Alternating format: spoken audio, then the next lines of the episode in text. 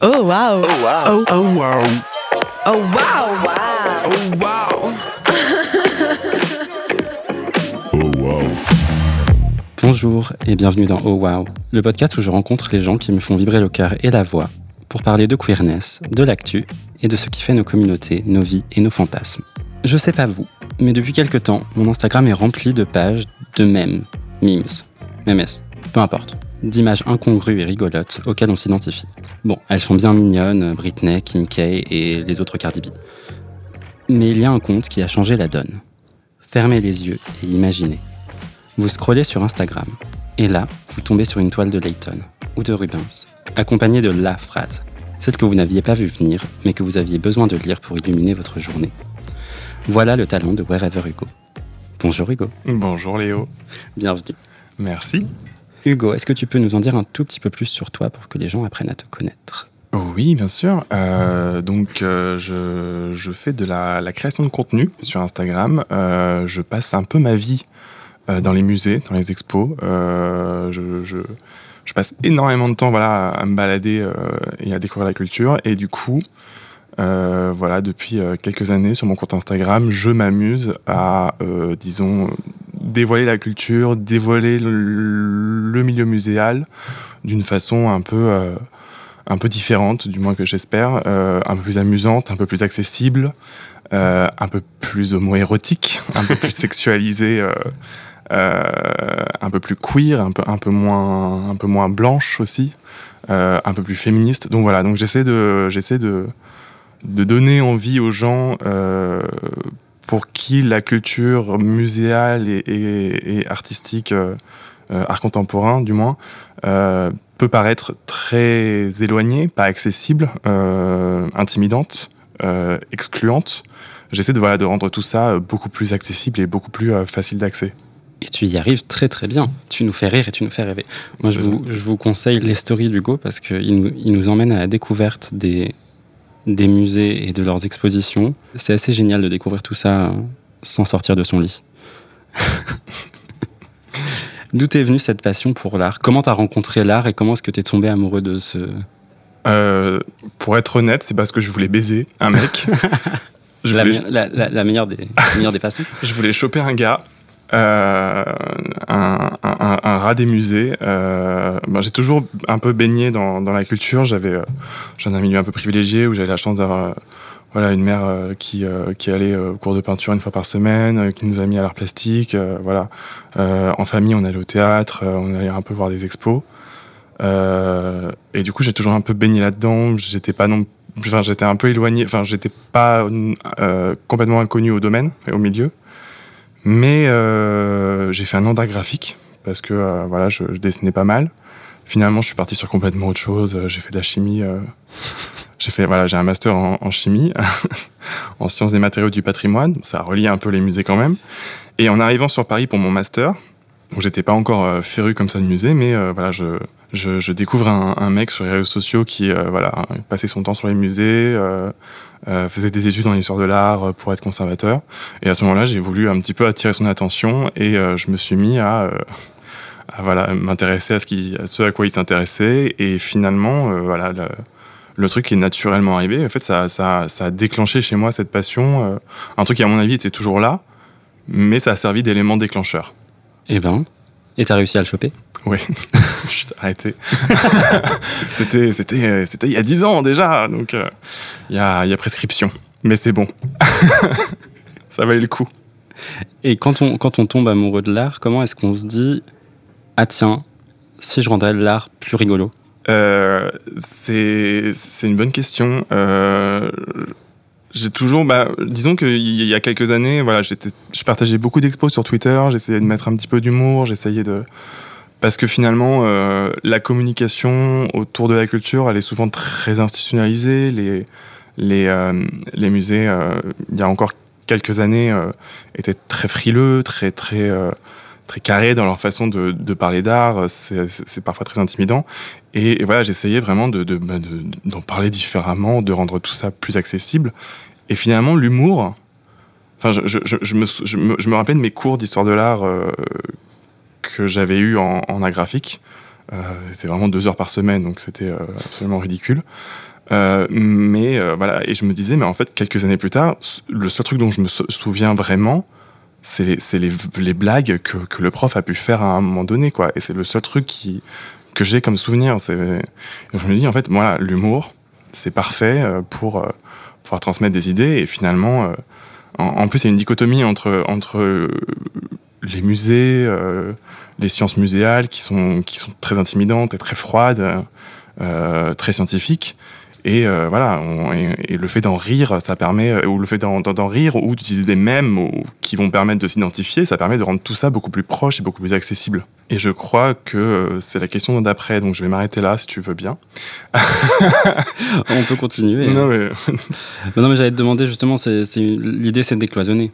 L'idée, c'est l'idée, c'est décloisonner. L'idée, c'est de, l'idée en fait, c'est de, pour moi, ça, c'est surtout arrivé pendant le premier confinement où euh, j'ai, je me suis retrouvé sans boulot, je me suis retrouvé euh, coincé chez moi à rien faire, et, et j'avais dans mon téléphone euh, toutes ces photos d'expos que j'avais pu faire, toutes ces photos de, de peinture, de sculpture qui saturaient ma, ma, mémoire de téléphone. Et je, je, me suis dit, mais alors, voilà, aujourd'hui, voilà, j'ai rien à faire, je suis coincé, je, je, je prends 2-3 heures et en story, je vais parler d'une œuvre euh, de façon un peu rigolote. D'ailleurs, la story commençait par euh, voilà, on est enfermé, on est, on, est anxieux, on est angoissé. Du coup, je vais vous parler d'un tableau qui, pour vous changer un peu les idées, aujourd'hui, on parle de l'éruption du Vésuve. Euh, ce qui n'était pas du tout adapté à la situation, mais moi, ça m'a beaucoup fait sur le coup. Et en fait, la story a hyper bien marché. J'avais 15-20 slides sur ce tableau, où j'en parlais un peu en, en, expliquant euh, voilà euh, qui l'a peint, pourquoi, euh, qu'est-ce qu'on y voit, avec une touche d'humour. Et finalement, le truc a très bien marché. Et j'ai recommencé le lendemain et le surlendemain.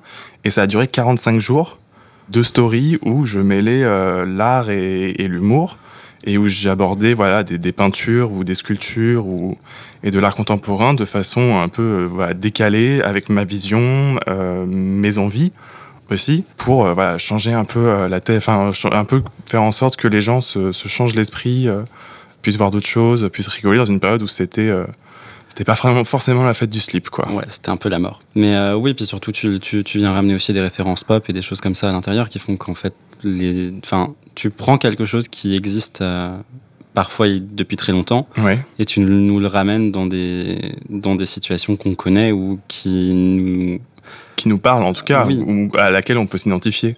Enfin, moi, le dernier qui m'a vraiment fait mourir de rire, c'est celui sur Kill Bill. Enfin, j'étais mort après. C'est une sculpture qui a une, une, une, tête découpée en haut et ça m'a fait penser à Lucy Liu euh, dans la scène de combat.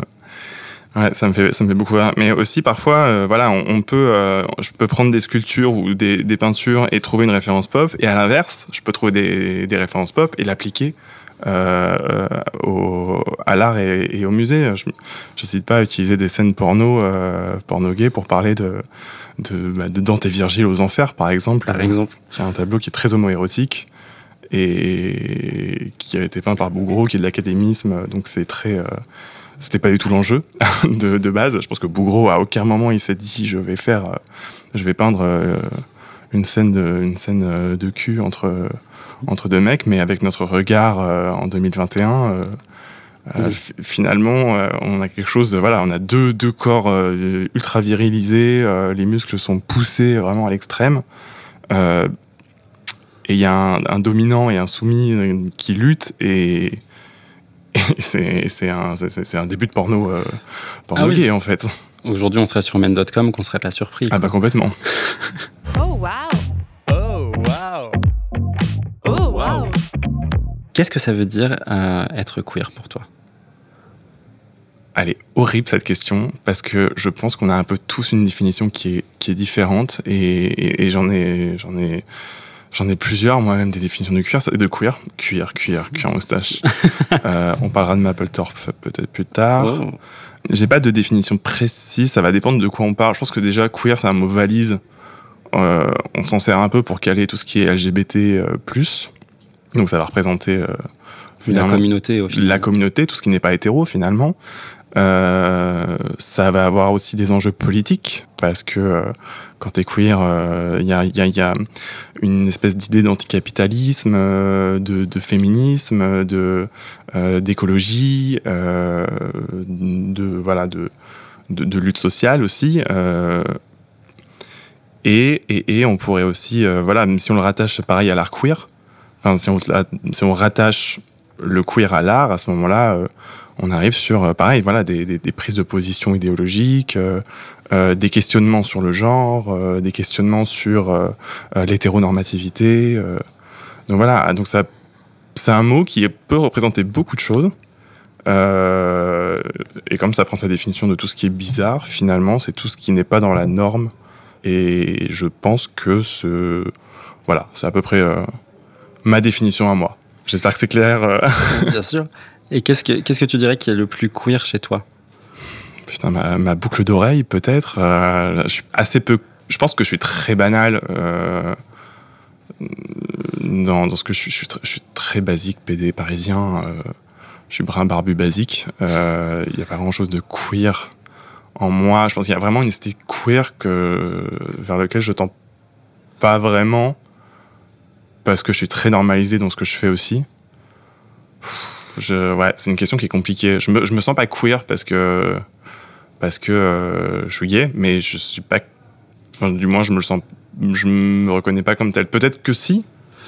Pour moi, pour moi, il y a quelque chose de très queer dans ton sens de l'humour, justement, dans la, dans, dans, les codes que tu vas aller chercher dans ton humour. Il y a un truc qui, il y a un truc qui justement a pas peur de. Euh, de foutre un petit coup de pied dans le patriarcat, a pas peur de foutre un petit coup de pied dans, dans, toute cette norme. C'est vrai que je me suis arrêté au physique. ce qui est peut-être pas une bonne idée, mais c'est vrai que oui. Bon, dans, en, termes d'idéologie et de ce que je veux transmettre et, de comment je veux partager le patrimoine et la culture, c'est vrai que bon, on peut pas dire que je suis hétéronormé euh, ni normalisé de ce côté-là. Tu n'es pas le, tu n'es pas le Stéphane Bern de l'Instagram. Oh, il est un peu queer lui aussi. Ah, il est un peu queer quand même. Il, enfonce beaucoup de portes. C'est vrai. il les pousse délicatement, mais il, en ouvre quelques-unes. non, non. Il ouvre, il, ouvre beaucoup de portes avec beaucoup d'élégance. oui, oui, non, mais euh, des émissions, des fois, elles sont chaudes. Hein. Euh, secret d'histoire, des fois, euh, t'entends les.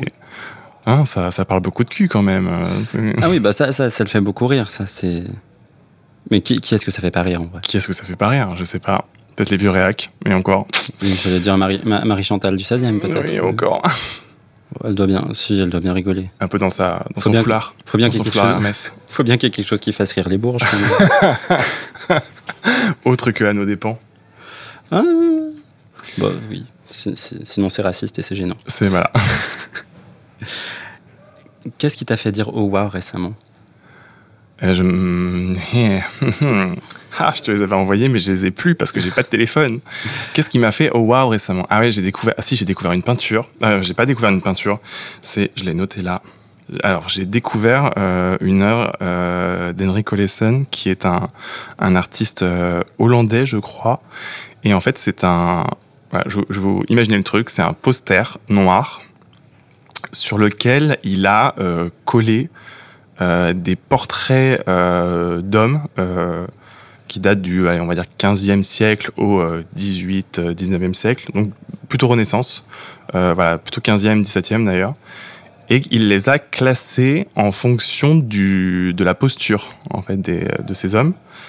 Et euh, certains, certains ont une, une, main sur la hanche, d'autres euh, euh, font un, petit, euh, sont en plein, vus de plein pied et font un petit, euh, un petit mouvement de hanche sur le côté.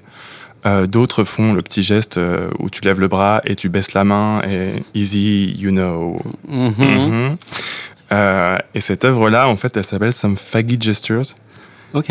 Et, et en fait, il, par, cette, par ce rassemblement en fait, d'œuvres et cette, ce classement et cette, cette, cette mise en avant des, des gestes qui actuellement euh, sont liés à une posture utilisée par euh, des homosexuels, des PD, enfin, ce pourquoi on se fait insulter dans la rue. Euh, en fait, il, il, montre que voilà, le virilisme, le, masculinisme, les postures d'hommes hétéros, enfin actuelles, est-ce qu'on considère pas hétéro à l'inverse? Est-ce qu'on considère être des postures d'hommes homosexuels, des postures plutôt attribuées au, au, féminin? En fait, voilà, ça n'avait pas du tout euh, la même perception il y a euh, trois siècles, quatre siècles, un siècle, et que c'est complètement une construction sociale. Euh, et, en fait, quand on la voit, cette œuvre, on se rend compte de plein de trucs. En fait, on, on se dit waouh, oh waouh, oui c'est vrai. Je m'en suis pas, je m'en, je m'en rendais pas forcément compte en visitant les musées parce que on les voit un peu séparément les peintures, mais c'est vrai que quand on les rassemble, on se dit waouh, c'était valorisé ou en tout cas c'était une norme. Euh, euh, ce qu'on considère maintenant comme euh, ce qui pourrait nous, nous, nous provoquer une agression dans la rue, quoi. Oui, bah c'est vrai que quand on, quand on regarde un peu l'histoire, on a beaucoup d'hommes qui portaient des talons, on a beaucoup d'hommes qui portaient des perruques, on a beaucoup d'hommes qui portaient du maquillage? Ah bah Louis, Louis, euh, Louis XIV, son portrait, euh, talon, petit collant, petite jupette. euh. En plus, c'est un mec qui a posé, c'était un danseur qui d'opéra qui posait pour lui euh, pour son corps, donc c'était même pas son corps. Il a, il s'est fait photoshopper le visage dessus. Euh, perruque, euh, maquillage, la totale. Hein. Plus queer que Louis XIV. euh. Euh, Le gars était complètement mégalo, il était excessif à l'extrême. euh. Non, non, euh, méga queer Louis XIV, méga queer. Oh wow. C'est vrai que c'est intéressant parce qu'aujourd'hui encore, on a beaucoup d'exemples de. Enfin, on se, on se trouve confronté à, ça énormément même dans notre propre communauté aujourd'hui, de, cette, de ce clivage qu'il y a sur la gestuelle et sur euh, la féminité et sur cette, euh, cette construction patriarcale qui veut dire que être féminin, c'est ne pas être un homme complet et ne pas être un homme valide, et que ça veut dire valoir moins que quelqu'un d'autre. Donc c'est vrai que là-dessus, je pense que c'est une œuvre hyper importante.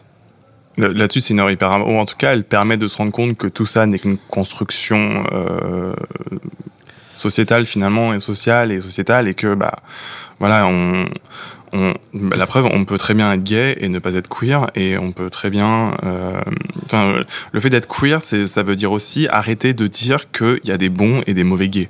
Tu vois, ou de bonnes et de mauvaises lesbiennes, ou euh, une transidentité qu'il faut valoriser. euh.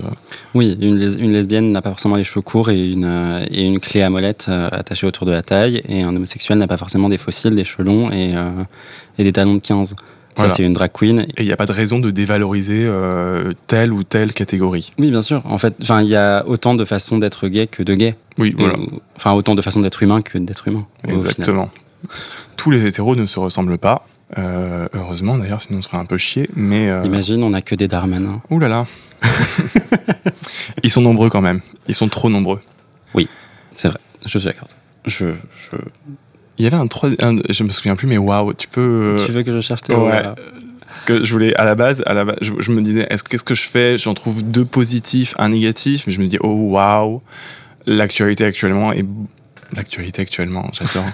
l'actualité est beaucoup trop déprimante pour qu'on en arrive à, dire un oh waouh négatif. Genre, on vit déjà euh, un oh waouh, oh waouh, absolument chaque jour qui passe actuellement. Je ne sais pas pourquoi cette rentrée est si compliquée. Donc voilà. Donc j'ai que des oh waouh positifs. Genre oh waouh. Ah, moi, hier, j'ai enregistré des bruits de, des bruits de pop-up, de livres pop-up. Ouais, je, Trop bien. j'ai rencontré une, une illustratrice qui fait des pop-up, qui fait des trucs incroyables. Et en fait, elle a un, un pop-up où elle ouvre son, elle a un livre qui s'appelle Chat Noir. Et en fait, tu l'ouvres et euh, t'as un chat qui se fait caresser euh, le, le poil. Et en fait, ça- quand tu l'ouvres, ça fait un- comme un bruit de chat qui ronronne. Et j'ai trouvé ça absolument incroyable que le livre soit finalement pop-up et sonore. C'est- Ça, ça a juste l'air d'être le meilleur livre du monde. Ouais. Et ça s'appelle Chat Noir et c'est Mathilde Arnaud qui fait ça, il me semble. C'est génial. C'est très sympa. Il faut absolument lire ça, les enfants. Alors, dans tes oh wow, qu'est-ce qu'on avait? On avait la réouverture de Carnaval. Ah ouais, la réouverture de Carnavalet. Bah si, si, si. Oui, oui. Il y a un Carnavalet qui a réouvert après 4 ans de travaux, euh, beaucoup de travaux. Euh, c'est devenu un, un musée euh, très sympa sur la ville de Paris, sur l'histoire de la ville de Paris. On s'y perd, ce qui est plutôt pas mal. Les gens sont très euh, déboussolés par le fait de se perdre comme ça, mais il faut que ce soit absolument linéaire pour les gens, les expos, les musées. Ah, on sait pas où aller. euh. Ah oui, il faut qu'il y ait un chemin. Faut une- Ah oui, il faut qu'il y ait une entrée et une sortie, tu vois. C'est euh, C'est ce que j'avais aimé au MoMA d'ailleurs. C'est que je trouve que le MoMA est pas du tout linéaire dans son exploitation de l'espace. exactement. Et, finalement, c'est hyper kiffant. quoi. Ouais, moi j'avais adoré par exemple la. Bah, il y a la galerie, la galerie, euh, la galerie. enfin, Non, c'est un mauvais exemple en fait, c'est ce que je suis en train de dire. J'avais parlé de la, de la grande galerie euh, du Louvre-Lens, mais elle est linéaire, donc euh, elle est linéaire, mais en fait elle, euh, c'est une espèce de grande, grande galerie, une espèce de gros hangar, et en fait les œuvres sont placées en fonction de la chronologie et de l'espace, donc en fonction de l'espace-temps. Donc plus tu avances et plus tu vas vers le vers maintenant, plus tu vas vers le contemporain, et plus tu vas à droite et plus tu es vers l'Orient, et plus tu vas à gauche et plus tu es vers l'Occident. Et du coup, il y a une c'est chronologique, mais les œuvres se répondent du coup entre, entre elles, entre les, entre les différents mouvements, entre les différents pays, entre et du coup tu fais des liens. Et je trouve que c'est, c'est ça qui est bien aussi avec une expo où c'est pas toujours linéaire, c'est que tu peux rapidement faire des liens entre des œuvres, des époques, des périodes euh, et, euh, ou des thématiques, et c'est toujours hyper intéressant. Et pour revenir à Carnavalet, puisque à la base c'était ça que j'ai beaucoup dévié. Euh, non, non, Carnavalet, du coup, euh, très très bien. Et en fait, j'ai eu, la, bonne surprise en, découvrant euh, la partie sur les années folles, les années 20. Euh, à Paris, les années folles, c'est. C'est euh, voilà, on sort de la Première Guerre mondiale, euh, on en a plein le, euh, le cul. euh, Ça été pas du tout euh, une période sympa. hein. Il faut le dire. hein, je pense qu'on n'en parle pas assez. Euh, et en fait, et surtout, voilà, il y a eu une sorte de, de, de libération de la femme qui s'est passée. C'est-à-dire que bah, beaucoup d'hommes étaient au front, c'est les femmes qui faisaient un peu tourner. Enfin, les femmes aussi étaient au front finalement. Il y avait beaucoup d'infirmières, il y avait quelques soldates. euh, euh, il y avait voilà, euh, les hommes, les femmes étaient au front, mais il y avait beaucoup d'hommes au front et les femmes qui produisaient de l'armement, qui faisaient tourner un peu la France. Et en fait, il y a une sorte de, de libération de la femme. La femme garçonne est apparue, en fait. On a comm- les femmes ont commencé à porter, à porter des pantalons, euh, ce qui a été interdit pendant pas mal de temps. On commençait à porter des, euh, des costumes. euh, Ce qui légalement était encore interdit il n'y a pas si longtemps que ça, parce que je crois qu'elle a été abolie il y a quelques années. La, la loi, enfin le texte de loi a été aboli il n'y a pas si longtemps que ça sur les femmes qui ont le droit de porter des pantalons ou non. Ouais, mais c'est une aberration. Mais voilà, et au final, euh, on en est arrivé là, à ce que euh, voilà, les, les femmes euh, aient des, des coupes garçonnes. Et, euh, et à ce moment-là, voilà, il y a le, le lesbianisme euh, euh, qui se développe, les soirées queer qui se développent. Euh, on a de plus en plus de, de clubs qui ouvrent où on a des couples de garçons, on a des, des le drag aussi se développe, le travestissement se dé, travestissement se, Oui, dit, ça se, se dit. se développe. Euh, on n'appelait pas encore ça du, drag queen, mais euh, des drag queens, mais voilà, ça commence à arriver. Et euh, la littérature lesbienne explose. Il y a, énormément de, courants qui apparaissent, de courants idéologiques qui apparaissent là-dessus. Et justement, dans Carnavalet, pendant cette période, alors il y a quelques tableaux qui représentent bien, on voit bien des couples de femmes en train de danser ensemble. Et notamment, il y a deux portraits, deux portraits d'artistes, enfin de deux écrivaines euh, qui étaient plus ou moins en couple libre à l'époque. J'ai oublié les noms, je te les avais notés, mais euh, Je vais te dire ça tout de suite. Ce sera plus simple parce que j'ai pas de mémoire. non plus. Euh, nous avons En plus, elles ont des noms de bourgeoises, donc euh, Nathalie Barnet ah oui, Nathalie et Barnet. Elisabeth de Gramont. deux portraits qui se, qui se font à peu près face, euh, d'Elisabeth de Gramont et euh, de Barnet, qui sont l'une est française, l'autre est américaine. Et en fait, les deux ont été en couple très longtemps. Euh, D'ailleurs, Barnet, elle était en couple libre et, euh, de Gramont, elle n'était pas ouf euh, de la situation, mais elle tolérait. Et en fait, ces deux portraits qui ont été peints par Roman Brooks, qui est une, peintre américaine qui a longtemps vécu à Paris, du coup, et qui peint tout en monochrome noir et blanc en plus. C'est très joli. Les deux portraits sont très beaux, très respectueux, très solennels. Euh, Elles ont beaucoup de dignité les deux. Et en fait, j'adore cette histoire parce que, euh, enfin, que ce- ce- ces deux portraits soient là, soient là parce que justement les, deux ont été, en, enfin les trois du coup, ont été en trouble pendant un petit moment. Euh, Roman Brooks, elle s'est beaucoup approchée, rapprochée pendant qu'elle peignait de, de Barnet et euh, Elisabeth de Gramont, elle s'est un peu raccrochée euh, aux deux et du coup, euh, voilà, ça a fait un petit, un petit trouble lesbien euh, dans les années 20 et je trouve ça, je trouve ça hyper marrant de retrouver ça dans, dans c'est les gens qui perdent au ping-pong. C'est ça.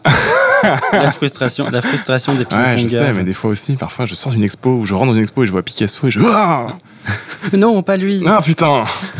Ils nous l'ont foutu, ils nous, l'ont- ah, ils nous ont foutu Picasso à l'entrée de l'expo sur euh, Geor- euh, Georgia O'Keeffe euh, à Pompidou, là, il paraît.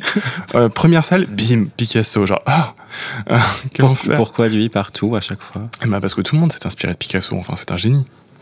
Mais oui, enfin, ça, Évidemment. évidemment. Ah non, le monde ne serait rien sans Picasso. Eh ouais, et Napoléon. En ce moment, c'est Picasso Napoléon. C'est le choix des expos, euh, l'un ou l'autre. Euh, Démerdez-vous. J'ai vu qu'il y avait tellement de trucs sur Napoléon alors que j'avais presque oublié son existence. Un bicentenaire, chaton bicentenaire. faut célébrer sa mort. Il y en a qu'il faut pas souhaiter. Ah non, mais j'ai vu une peinture de lui où il sort du tombeau, on dirait Jésus. Oh mais catastrophe, genre non, non, non, tu restes, reste, reste où t'es, reste, reste bien où t'es, chaton. On veut pas de toi, on veut plus de toi, t'es mort. On ne va pas réussir, réussir à ressusciter tout le monde. Non, non, non. Mais s'il y a une sélection à faire, T'es pas dans le top 10. Ah oui, non, sur l'échelle des gens à ressusciter, on n'est pas en haut, non. Le top 100, je suis même pas sûr, tu vois. Donc euh. Non. No, no, no. No thanks. Oh wow. Oh wow. Oh wow. Et tu voulais mon, mon troisième? Oh wow. Je voulais ton troisième Oh wow. Parce que quand même, 3, le chiffre parfait. Qu'est-ce que j'avais dit comme connerie? Putain. Essaye de deviner. Alors attends, c'est forcément en rapport avec la culture. Oui. Ouais, parce que je me suis dit, tiens, je puisque je suis là pour parler de culture, autant trouver ceux qui parlent de culture, tu vois. Genre, euh, le fait que je sois rentré de vacances et que mes plantes soient pas mortes, c'était un oh waouh Ça, c'est un vrai oh waouh. oh waouh, putain. Euh, incroyable. J'ai gardé toutes mes plantes vertes. Euh, Qu'est-ce que c'est? Ça se passe à Lyon. Ah oui Ah oui Ah ouais Alors là, c'était un oh waouh Parce qu'il y a à l'expo, il y avait elle est finie malheureusement. Euh, il y avait l'expo sur euh, les Flandrins, qui sont euh, trois peintres de la période académique, qui étaient d'origine lyonnaise. Et en fait, en particulier Hippolyte Flandrin, c'est un, un, peintre qui a été en résidence à la Villa Médicis de Rome. Et donc c'est un prix que tu gagnes, pour la faire courte, au salon. Euh, le salon où voilà tous les tous les ans on représentait euh, des peintures euh, tout le monde tous les étudiants des beaux arts ou les anciens des beaux arts présentaient des peintures sculptures pour se faire bien valoir et peut-être pour gagner des prix. Et lui donc il a gagné le prix de Rome donc il était en résidence là-bas. Et après une fois que tu as fini il faut que tous les ans je crois tu envoies des nus une peinture de nus. Et lui c'est spécialisé dans le nu masculin. Et, et voilà on adore tu vois. Et c'était un peu rare à l'époque. En tout cas, lui, il a remis un peu au goût du jour le, nu masculin. Et en fait, il a, euh, il a, il a pondu plein de, de, belles peintures, notamment le, jeune homme nu assis face à la mer, qui, euh, que, je pense, beaucoup de gens connaissent sans connaître parce qu'il a été tellement repris. C'est un, mec qui est en position fétale de profil. Euh, avec la tête, euh, la tête sur, sur les genoux et il est assis sur un rocher et, l'arrière est assez lugubre et lui au contraire il est très lumineux. Oui je vois très bien. Je crois que la première fois que je l'ai vu ça devait être sur une couverture de bouquin. Oui alors il a servi à, pour un, un, auteur japonais il me semble. J'ai un doute. Mais euh, il, en fait, la figure a beaucoup été reprise. Elle a été reprise par Mapplethorpe. Elle a été, voilà, en fait, elle a un peu tourné aussi au sein de la communauté gay parce que voilà, on, se passait un peu des images euh, homo-érotique sous le menton, sous le menton, sous le manteau, euh, peut-être sous le menton aussi, je sais pas. Mais voilà, on, met beaucoup de choses sous le menton. Mais euh, vous garderez pas ça. je sais pas ce que je suis en train de dire. On peut mettre un deuxième menton le ah menton, et ça, c'est pas une bonne chose. On va col rouler. Mais voilà, qu'est-ce que je disais? tu disais qu'on se passait des, on se passait des choses ah sous le manteau. Oui, oui. Donc on se passait beaucoup ces images sous le menton, manteau. Ah putain. Tu peux le faire. Ouais. Et en fait, du coup, voilà, on passait, on se passait beaucoup ces images sous le manteau. Euh, ces peintures ont beaucoup tourné euh, dans la communauté, euh, la communauté gay parce qu'elles sont très homoérotiques. Euh, les, les, garçons sont très beaux. Euh, d'ailleurs, moi, je, devais avoir 14 ans quand j'ai visité pour la première fois le musée des Beaux-Arts. Et en fait, ils ont un, un jeune berger qui doit avoir ouais, 15-16 ans sur la peinture et, qui est très très beau et euh, très très dénudé. Et je pense que ça a été un de mes premiers émois euh, face à une peinture euh, quand j'étais ado, quoi. Et, voilà. Et en fait, dans cette salle, dans cette première salle de l'exposition du musée des Beaux Arts, genre bam, d'entrée de jeu, t'as trois nus masculins qui sont trois icônes gays. et j'ai trouvé ça absolument incroyable. C'est impressionnant et, et extrêmement excitant mentalement et beaucoup d'autres plans, mais mais ça fait non mais ça fait toujours, en fait je trouve que ça fait toujours plaisir d'avoir une valeur, enfin le, le, nu masculin étant quand même euh, pas la chose la plus représentée dans les musées à mm. mon sens. Un petit peu beaucoup quand même, parce que souvent on valorisait beaucoup plus le corps masculin, ce qu'on trouvait beaucoup plus beau, et on a l'impression, enfin du moins on le sexualisait peut-être pas autant que la femme, et on ne mettait pas autant euh, le corps au, défi que le corps de la femme. La femme souvent euh, même quand elle meurt, elle est dans des positions, mais euh, elle est contentionnée de partout. Genre, elle a des ligaments qui n'existent pas. euh, les os, euh, on s'en fout à quoi ça sert. Genre, elle est dans une position où elle est sexualisée à mort. Elle est, elle est complètement distordue. Le plus tu écartes, le mieux c'est. Ouais, euh, Cléopâtre, elle se fait, elle se fait morte par une vipère. T'as l'impression qu'elle s'est fait écarteler. Tout ça parce que euh, voilà, c'est un peu, on sexualisait la- le corps de la femme à outrance et, cette sexualisation, elle était peut-être un peu malsaine, euh, à l'inverse du nu masculin où euh, bah il y avait plus une idéalisation euh, entre couilles, voilà. Oui, il y a un truc très, très subl- sublimé constamment dans l'effort et, et pas dans l'effort, juste dans la stature de Ouais. l'homme, tout en muscles et, et en veine. et en veine. Oui, oui, c'est bien d'avoir ces figures-là dans les musées parce qu'on s'y reconnaît un peu. Ou en tout cas, on, on a l'impression de s'identifier à ça et c'est super important. Et c'est pour ça qu'aussi que euh, il faut un peu, euh, il faut un peu se battre pour euh, qu'il y ait plus de représentation de personnes racisées dans les musées, plus de personnes, euh, ou, du moins qu'on mette un peu plus en avant les la sexualité des artistes, leur orientation sexuelle ou, leur, euh, leur parcours de vie, parce que souvent j'ai l'impression qu'on euh, quand ils étaient euh, voilà pas forcément hétéros, euh, on n'en parlait pas forcément, alors qu'à l'inverse, si c'était un, si choper toutes les femmes, euh, toutes les femmes du coin, euh, on le mettait vachement plus en avant. Et, inversement, euh, voilà, on, on met pas ça en avant les, femmes artistes.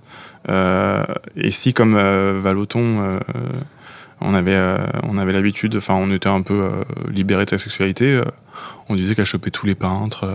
on n'hésitait pas à le dire, tu vois, genre, genre c'est une grosse chaudasse, genre, enfin, calmez-vous, messieurs. Oh wow. Tu as fait une super série de stories sur, euh, sur cette exposition 100% féminine. euh, On a eu beaucoup d'expos 100% féminines actuellement, euh, ce qui est une bonne chose en soi. Euh, pas voilà. forcément faite pour les bonnes raisons, mais c'est une bonne chose. Voilà, si on le fait, si on le fait c'est parce qu'il y a une lacune. Euh, si on le fait, c'est parce qu'il y a un manque de représentation. Et si on le fait, c'est parce que euh, c'est parce que bah, on n'en montre pas assez. Et, et, et c'est vrai que c'est dommage de devoir toutes les noyer euh, entre elles. Il y a Elles font l'abstraction qui était très bien euh, au Centre Pompidou, mais qui représentait, enfin qui, accumulait une centaine d'artistes. Et, j'ai découvert des choses absolument incroyables, mais sans personne, enfin sans, œuvres qui sont euh, en plus abordées sur un petit cartel. Donc finalement, on n'a pas le temps de vraiment comprendre les enjeux derrière chaque œuvre, derrière chaque artiste. Et on sort, et en fait, on est gavé parce que sans œuvre c'est beaucoup. Et en même temps on est sur notre fin parce qu'on aimerait un solo show pour chacune d'entre elles quoi. On aimerait on aimerait découvrir euh, on aimerait on aimerait une expo pour vraiment chacune d'entre elles parce qu'il y a des œuvres qui sont absolument incroyables. Et elles font euh, non femme peintre ou peintre femme j'ai un doute à l'expo du Luxembourg pareil. C'était chouette c'était pour la peinture euh, du 16e au 17e siècle.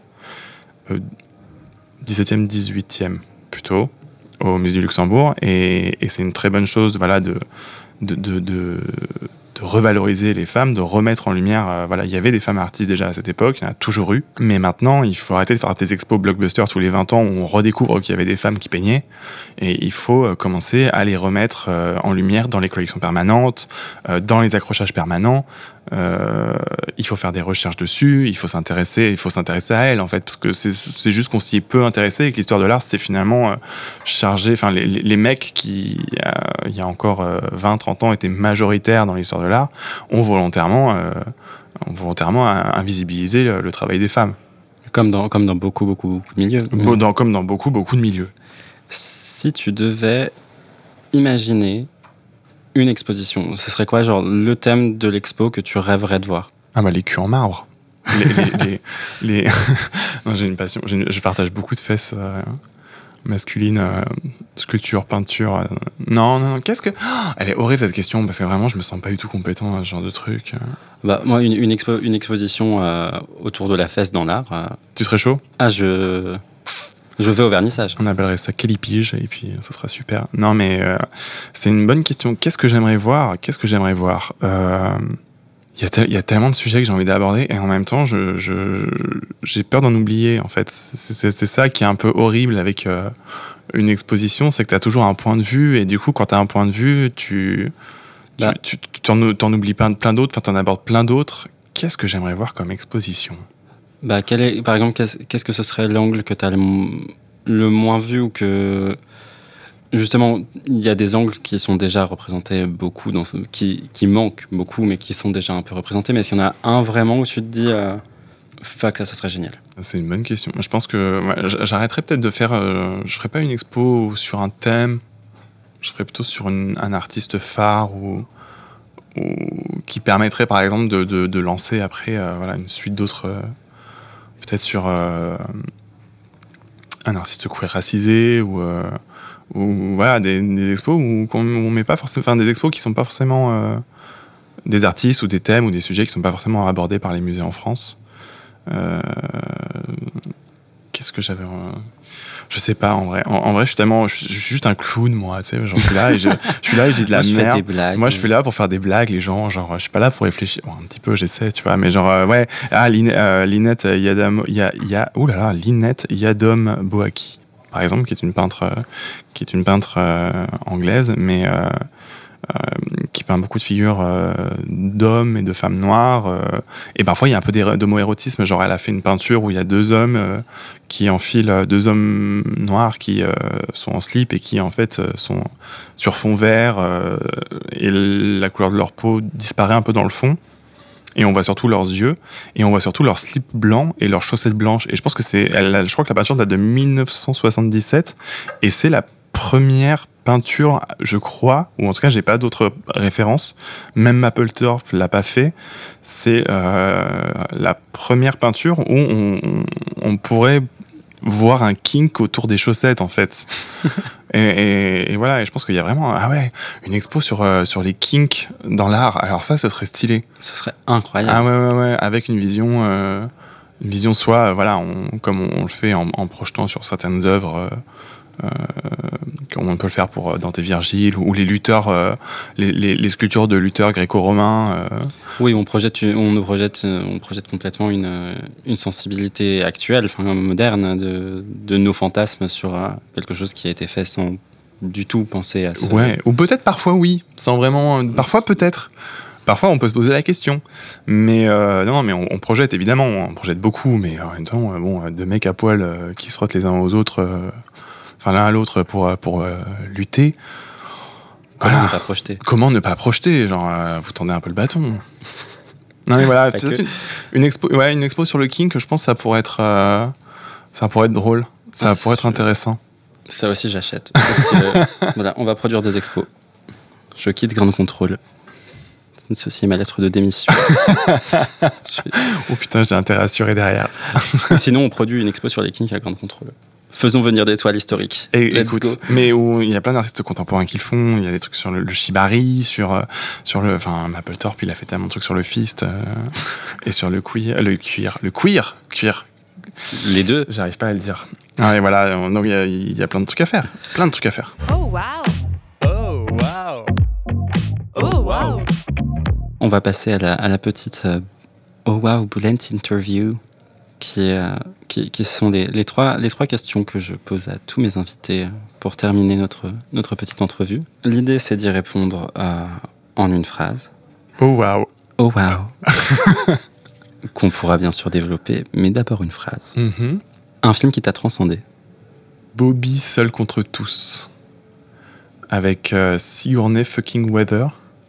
Euh, je crois que j'ai dû pleurer toutes les larmes de mon corps, mais vraiment toutes les larmes de mon corps. Mais euh, ça a duré, ça a duré une heure, je crois, où je pleurais et j'arrêtais pas, j'arrivais pas à m'en remettre. Il m'a fallu euh, casser un jour pour me remettre de ce film qui est euh, ultra prenant et, euh, et ultra dur et en même temps ultra beau. Enfin, il nous fait passer par tellement d'émotions et il y a un, à un moment il y a un, le, film d'un seul coup te retourne la gueule et à ce moment-là tu comprends plus ce qui se passe et, et c'est très très dur et c'est très très beau en même temps et, et, et je le recommande mais regardez-le dans un bon mood Oui, parce que vous allez chialer. vous, Enfin, a- vous allez vraiment chialer toutes les larmes de votre corps Il n'y a pas, il a pas de, il y a pas moyen de faire autrement devant ce film. Enfin, c'est-à-dire que tu, tu pleures et tu pleures et après tu pleures et après tu t'essuies les yeux et tu repleures un peu. Sigourney elle est trop forte Ah bah gros. Enfin,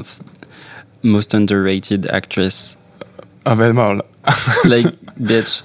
Mais euh, c'est drôle, moi, le, le film, le film qui a vraiment fait ça, c'est euh, Le Monde de Charlie, ou The Perks of Being a Wallflower en, anglais, Mhm.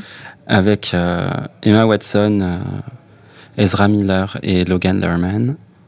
Et c'est très drôle parce que c'est un film qu'on nous vend vraiment comme une petite comédie pour ados sympathique où on va rigoler et ça va être sympa. et en fait, ouais. le film finit par te foutre une claque dans la gueule que tu n'as pas vu venir parce que c'est tout l'intérêt d'un film.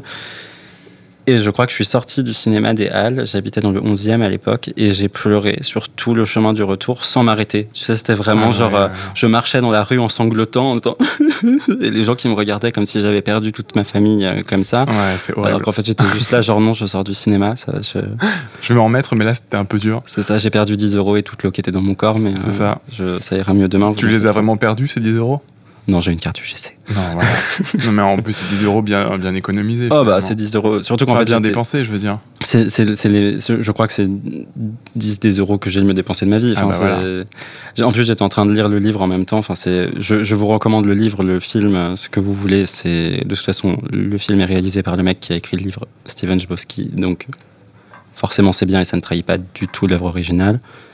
C'est un livre épistolaire d'un gamin qui reçoit des lettres. En fait, tu es placé en tant que personne qui reçoit des lettres de quelqu'un qui te dit euh, je, je t'écris parce que je pense que tu sais écouter. Et en fait, tu te prends toute sa vie dans la gueule. Et c'est, c'est une œuvre à moitié queer et pas forcément.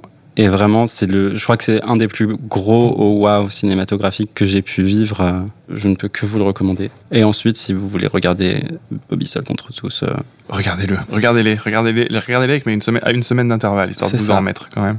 parce que c'est des films où tu sais que tu vas pleurer, mais. Mais- Bobby, je suis pas sûr. Hein. ah, moi, Ah, moi, je- Bobby, je l'ai regardé un peu genre. euh, oh, Oh, ça, ça va, être sympa. ça peut être mignon et Ah, tout non. ça. Genre, waouh C'est peut-être qu'on m'avait prévenu avant, alors, mais. Mais je m'étais dit, bon, Je vous sais que je sais que ça va être euh, ça va être dur et c'est la dureté nécessaire. Ouais, ouais, ouais. Un moment de queer culture qui t'a marqué? Ah, bah, c'est Kid Smile euh, à l'Elysée. Smile à l'Elysée avec son, son t-shirt euh, fils d'immigré. C'était ça? Ouais. Euh, C'était pour la fête de la musique, je crois. Exactement. Gros statement. Et, et les réactions euh, ont été euh, à la hauteur de l'événement. Du coup, c'est qu'il y a eu des trucs très, très positifs et des choses très, très négatives qui ont Ah oui. surgi. Du coup, Les, les, les vogueurs euh, autour d'Emmanuel Macron. ouh là là, ouh là là, comme cette image a tourné. et pas forcément pour les bonnes raisons. Et enfin, l'artiste queer par excellence. Euh, Il y en a beaucoup. Je vais rester dans la. Je, vais- je, je- je- je pense que je partirais plutôt dans la musique ou dans le. Si, vraiment je pensais à l'artiste queer par exemple, mais j'ai envie de rester quand même dans le, dans le visuel et dans, euh, dans, dans le, voilà, le beaux-arts ou euh, les arts graphiques. Euh, je pensais à Claude K1 qui, en fait, dans les années 20, a commencé à prendre des photos. C'est une, une artiste qui faisait partie du surréalisme. Et elle a commencé très tôt en fait à, questionner le genre, à questionner l'identité à travers ses photos.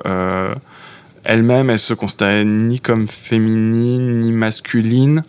Elle était entre les deux ou, rien, ça dépendait. Et c'est peut-être une des premières à, utiliser ce qu'on pourrait appeler maintenant du drag en fait euh, en photo. Elle a des, des- des costumes qui sont très théâtralisés, où elle est très maquillée, des fois où elle est très masculine, des fois où elle est très féminine, des fois où elle est aucun des deux. Pour moi, c'est un peu le, le début de quelque chose en tout cas. Ça a, ça a commencé à créer quelque chose et ça, ça a été une des pionnières en tout cas. En plus d'être une résistante française, euh, d'avoir combattu le nazisme, euh, d'avoir failli y passer, genre euh, Yas Queen, euh, Une icône. une icône. Une icône absolue. Que j'ai très très hâte de découvrir parce que je ne la connais pas. Parce que on a la culture qu'on a, n'est-ce pas? Non mais euh, Mais je, j'ai qu'une hâte, c'est de, c'est, de googler son nom et de découvrir euh, tout ce que je peux découvrir sur elle. Ça- ça- ça- cette femme a l'air fantastique. Cette femme est fantastique, mais je suis sûr, je suis presque sûr euh, que tu vas, tu vas googler son nom et en fait la première image qui va apparaître, tu vas faire, tu vas faire ah oh waouh c'est elle. Euh, je suis sûr que tu la connais sans la connaître. C'est fort possible. Mais je suis déjà sûr que tu as déjà vu une de ses Bah, photos. Let's go. Allons-y. On on n'est pas dans un podcast où on fait semblant de, D'avoir l'air intelligent. On d'avoir l'air intelligent on et est- de ne pas avoir de téléphone on- et de ne pas vivre au, au 21e siècle.